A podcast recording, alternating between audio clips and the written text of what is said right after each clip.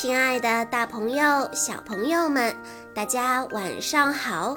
欢迎收听今天的晚安故事盒子，我是你们的好朋友小鹿姐姐。今天我要给大家讲的故事是由徐淼淼小朋友推荐，故事的名字叫做《不要随便排挤我》。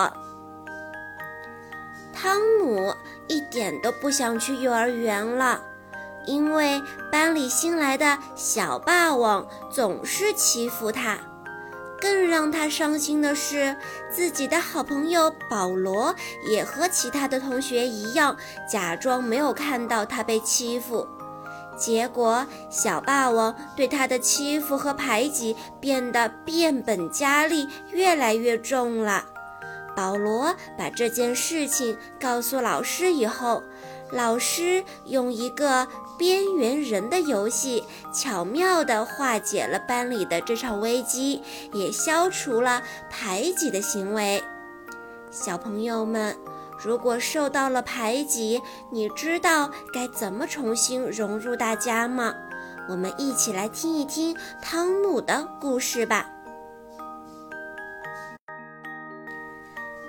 的妈妈说道：“起床了，汤姆，该去学校了。”可是汤姆一点儿都不想去，因为同学约翰内斯总是叫他胆小鬼、笨蛋、傻瓜。有一次，约翰内斯还把汤姆的面包丢进了垃圾桶，并说：“你已经够胖了。”虽然汤姆根本就不胖，可是看到这一幕的几个小朋友还是笑了。昨天做操的时候，约翰内斯故意伸出腿绊了汤姆，周围的小朋友们都笑了，包括卢卡斯，他可是汤姆最好的朋友。所以，汤姆现在一点儿都不想去学校了。汤姆慢吞吞地从被窝里爬了出来，一步步地挪进了洗手间。他洗洗脸，梳梳头，然后用漱口杯玩起了水来。妈妈说：“你得抓紧时间，我们快迟到了。”汤姆小声地说：“我不想去上学。”妈妈问：“为什么呢？”是不是跟小朋友吵架了？汤姆摇摇头，他不想跟妈妈说约翰内斯的事情。妈妈知道了又能怎么样呢？上学的路上，汤姆一直紧握着妈妈的手，这让妈妈觉得更好奇了。汤姆以前从来都不这样。走进教室，汤姆突然哭了起来。他说。嗯，我想回家。妈妈担心地问：“汤姆，到底发生了什么？”汤姆刚要开口，却看到约翰内斯走了进来。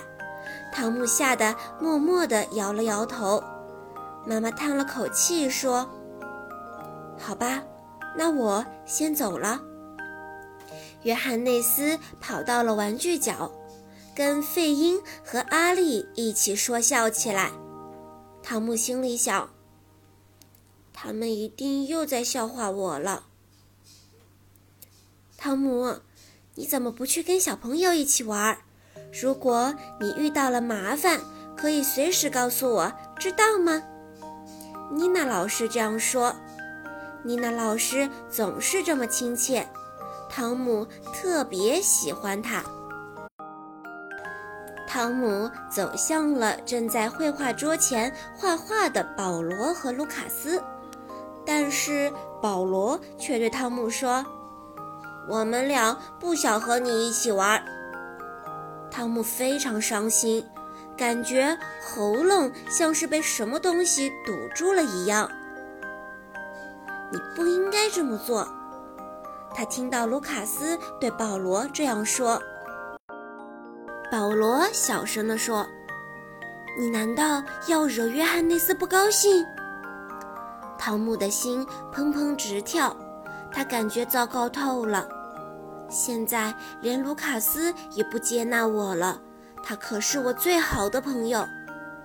汤姆走进了游戏室，可是尼勒和米娅一看到他就立刻躲开了。汤姆沮丧地爬上了攀登架。这时，约翰内斯走了进来，他大喊着：“给我闪开！”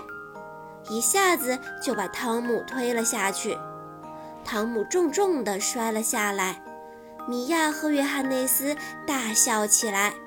尼勒假装什么都没有看到。汤姆从垫子上爬起来，冲到了门口。他想离开这里，马上离开这里，但是门被锁上了。卢卡斯问他：“汤姆，你怎么哭了？是因为约翰内斯吗？”汤姆轻轻地点了点头。他悄悄地告诉卢卡斯：“约翰内斯把我从攀登架上推了下来，摔得我好疼好疼。”不能再这样下去了，我们去告诉妮娜老师吧。说完，卢卡斯站了起来。不，不行！约翰内斯知道我们告状，他肯定会非常生气，情况会变得更糟糕的。不会的，说着，卢卡斯跑了出去。过了一会儿，妮娜老师进来了，她对汤姆说。当一个人遇到麻烦的时候，如果自己无法解决，就应该向他人寻求帮助。卢卡斯对我说：“你需要帮助，你能告诉我是怎么回事吗？”汤姆说：“约翰内斯总是排挤我，其他人也不愿意跟我玩。”还常常嘲笑我，或者假装没有看到我被欺负。卢卡斯的脸红了，因为他也嘲笑过汤姆。他轻声地对妮娜老师说：“老师，因为我们都害怕约翰内斯。”妮娜老师想了想说：“我有一个好主意。”妮娜老师把大家叫到一起说。我们一起来玩一个游戏，谁想第一个开始？大家都争先恐后，只有汤姆默不作声。妮娜老师最后选定约翰内斯来开始游戏，他可得意了。妮娜老师突然说出了角色设定，她说：“约翰内斯，你现在就是边缘人。”约翰内斯大吃一惊，说：“什么？”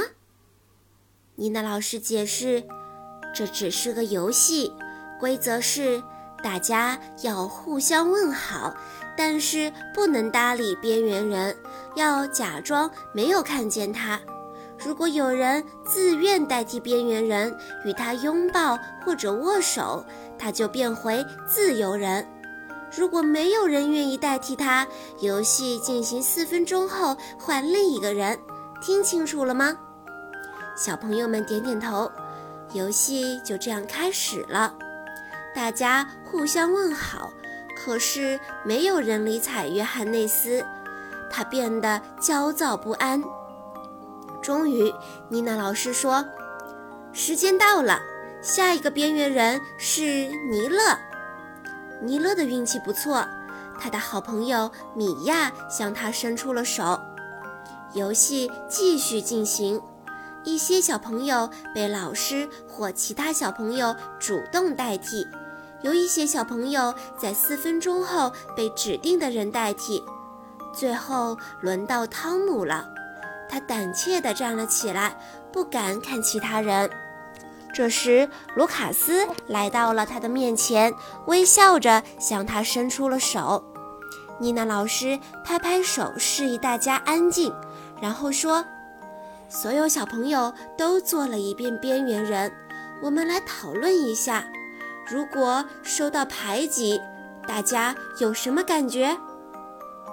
妮娜说：“没有人愿意跟我说话的时候，我觉得很难过。”菲利克斯说：“心情真是糟糕透了。”玛丽说出了自己的想法，她说：“当游乐向我伸出手的时候，我觉得不孤单了，特别开心。”妮娜老师微笑着看了看大家，说：“你们要友好相处，谁都不应该排挤别人。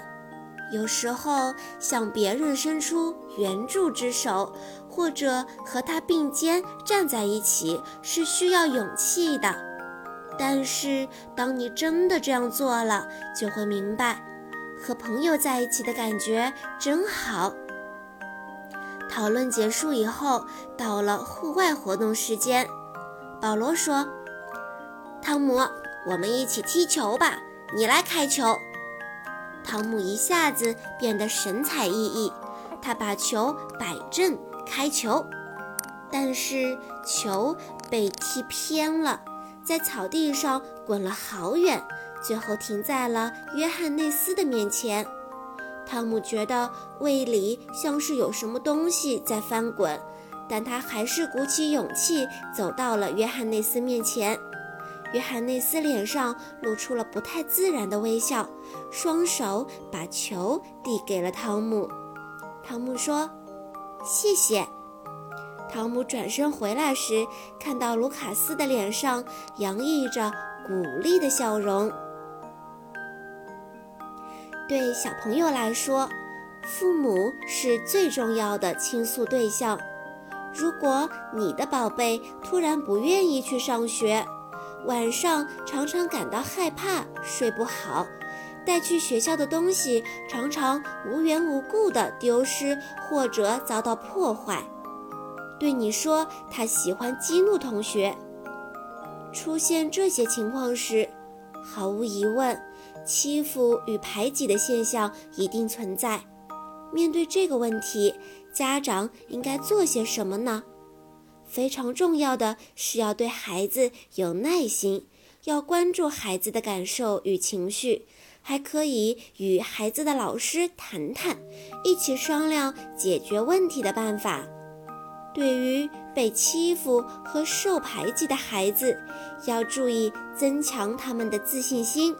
同时引导他们学会清楚地表达自己的感受，并指导和帮助他们去积极应对所面对的问题。好啦，今天的故事到这里就结束了，感谢大家的收听，也要再一次感谢徐淼淼小朋友推荐这么有意义的故事。我们明天再见喽！